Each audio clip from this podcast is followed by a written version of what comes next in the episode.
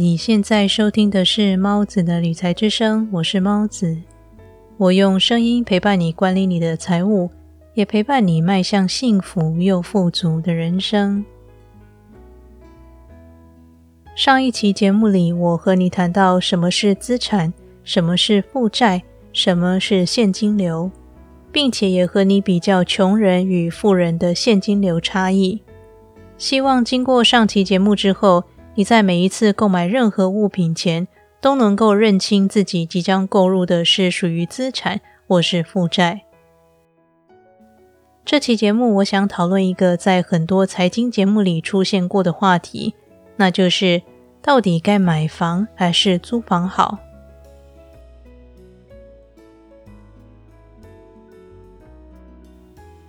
在正式开始这期节目之前，我想先强调。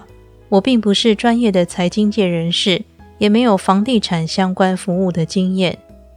我的工作从来不是教导，而是透过每一次的阅读，把书中的精华提取出来，并且加上我个人真实的人生经验，变成实际可以运用，或者是能简单理解的知识点和你分享。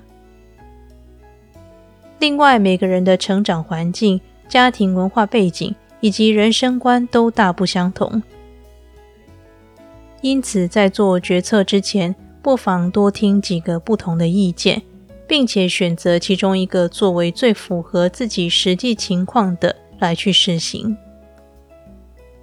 而这也是我制作每一期节目最初的目的，那就是提供你一个不同的角度，协助你自己做出决策。截至目前为止，如果你能接受，那就让我们正式开始今天的节目内容。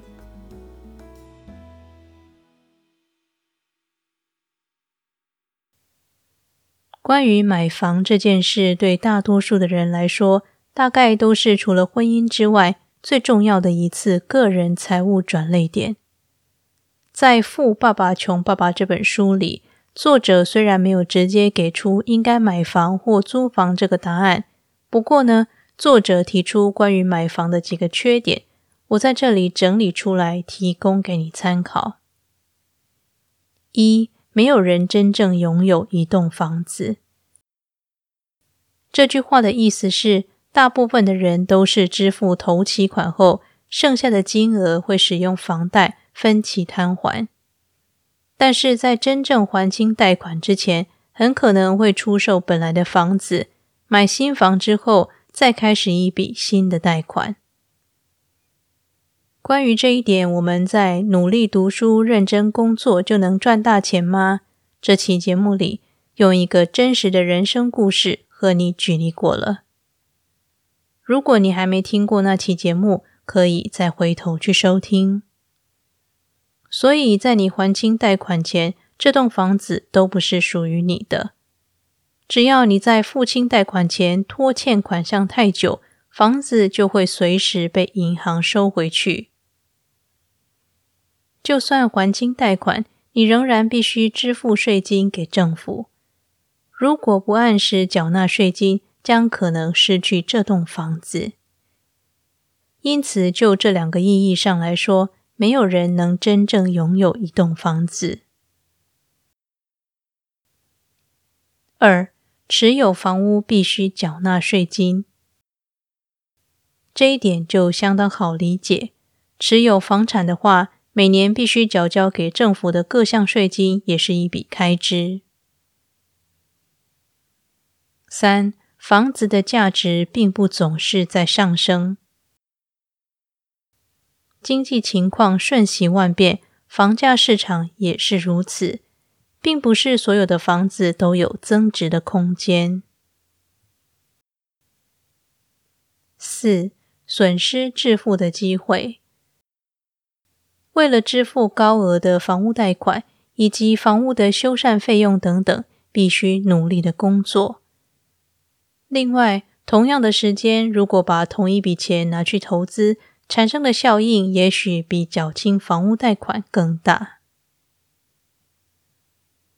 五、失去受教育的机会。所有的事都是经过不断学习、不断实做、不不断犯错中学会的，投资当然也不例外。因此，在为了购物的各种开支奔波劳碌时，错失了学习正确投资而致富的大好机会。也许你听到这里，可能觉得投资跟我没关系，我不用投资也可以靠政府保险和退休金过得很好。如果事实真是如此，那很好。但事实上是，没有任何人比自己更可靠。我在 Instagram 曾经分享过，即使是最普通的退休生活，都需要最少一千万台币支撑。假设以一个月薪台币三万元的小资族举例，不吃不喝，每个月存三万元，都需要花二十七点八年才能达成。所以，单靠储蓄想存到退休金，不仅很缓慢，而且真正存到的时候，一千万也早已经因为通货膨胀的关系，小于一千万的价值了。所以，投资对我们每个人来说，都是必须学习的功课。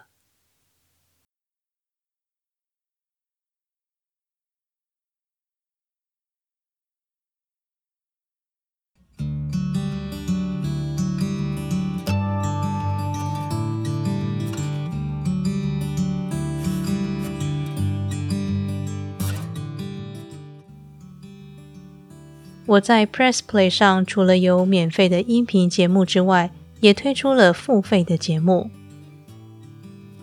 付费订阅的节目内容去除了广告，在往后也会定期推出免费节目没有的理财音频内容。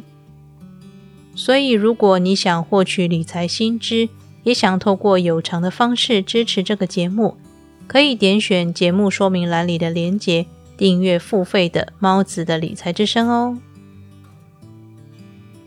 感谢你听完这段广告，也感谢你一直支持猫子的理财之声。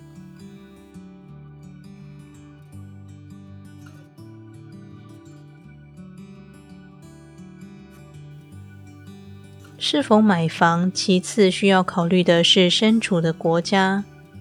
如果以台湾来说，想安心终老，有栋房子也许会是比较好的选择，因为在台湾。如果有人在房子里过世，那么那间房屋就会被定义为凶宅。公开揭示该房产是凶宅后，一定会影响到房价或是租金。如果你想，那么不公开行吗？答案是不行。在台湾，只要是凶宅，如果有意隐瞒，便是犯法的行为。所以，房东大部分不喜欢租给老年人。尤其是生病的老年人，因为老人来日无多，如果不幸在房子里过世，那么对房东来说将会是巨大的损失。但是在其他国家就不一定了。举例来说，在土耳其，对于笃信伊斯兰教的穆斯林来说，并没有鬼魂之说。如果有人去世了，土耳其人的态度大多是悲伤、惋惜的，并不像台湾还多了惧怕以及避讳。对土耳其人来说，有生就有死，这是非常正常的生命循环。他们相信每个人在出生的那一刻起，死亡的时间就已经决定好了，这是任谁也无法改变的。有人去世了。邻居亲友们一定造访，为逝者祈祷，并且陪伴在世的亲友度过这个难关。在台湾，如果有丧家，父母常要我们不准靠近，闭上眼睛，盖起耳朵，能避开就避开。但是土耳其人不会这么做，在丧礼时，至亲也会亲手将裹着白布的往生者下葬。埋葬时，亲友们都会聚集在墓园，神色哀戚。但是，没有任何人会感到害怕或避讳。所以在土耳其也没有凶宅之分，因为他们深知死亡是每个人一生必定的终点。如果居住土耳其，一辈子都租屋，老实说也不是不可行的。但是在台湾就不同了，所以我前面才会提到，需不需要买房，其实也要看居住在哪个国家。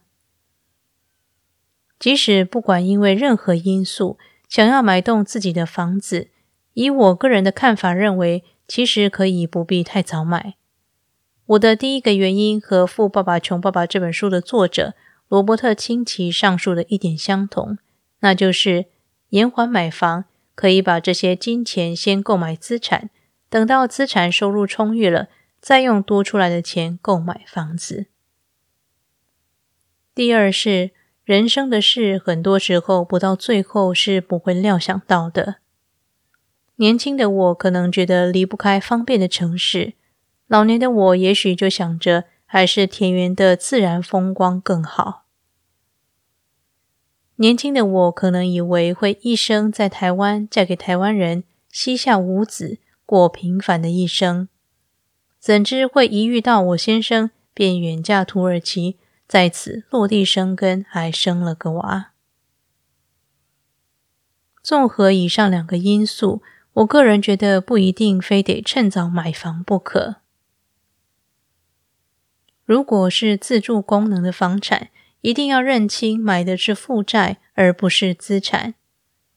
如果真的想拥有属于自己的房子，延缓几年购买，那又何妨？经济情况瞬息万变，谁也无法预料将来房价是涨是跌。既然无法预知未来，便先购买资产，储备能量，在真正需要时。再购买房产也不迟。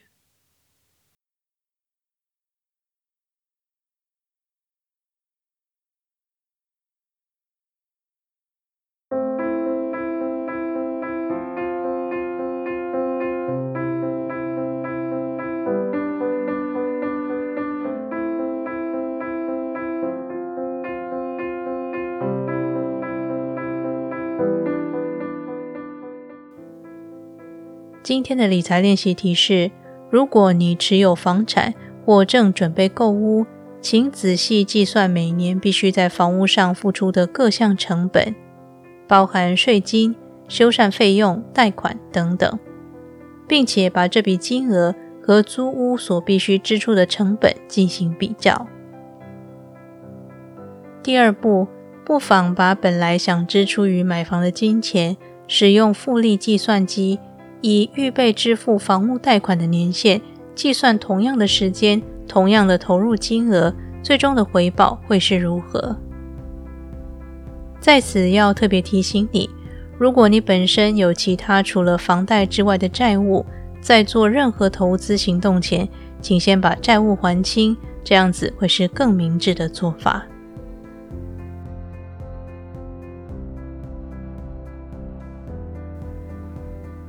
今天为你分享的是来自《富爸爸穷爸爸》这本书系列分享节目第四集。我在本期节目里和你讨论了该买房还是租房这个问题。我把书中罗伯特清崎写到关于买房的缺点罗列给你参考，另外也分享了因为生活国家不同，也会影响到是否该持有房产这个观点。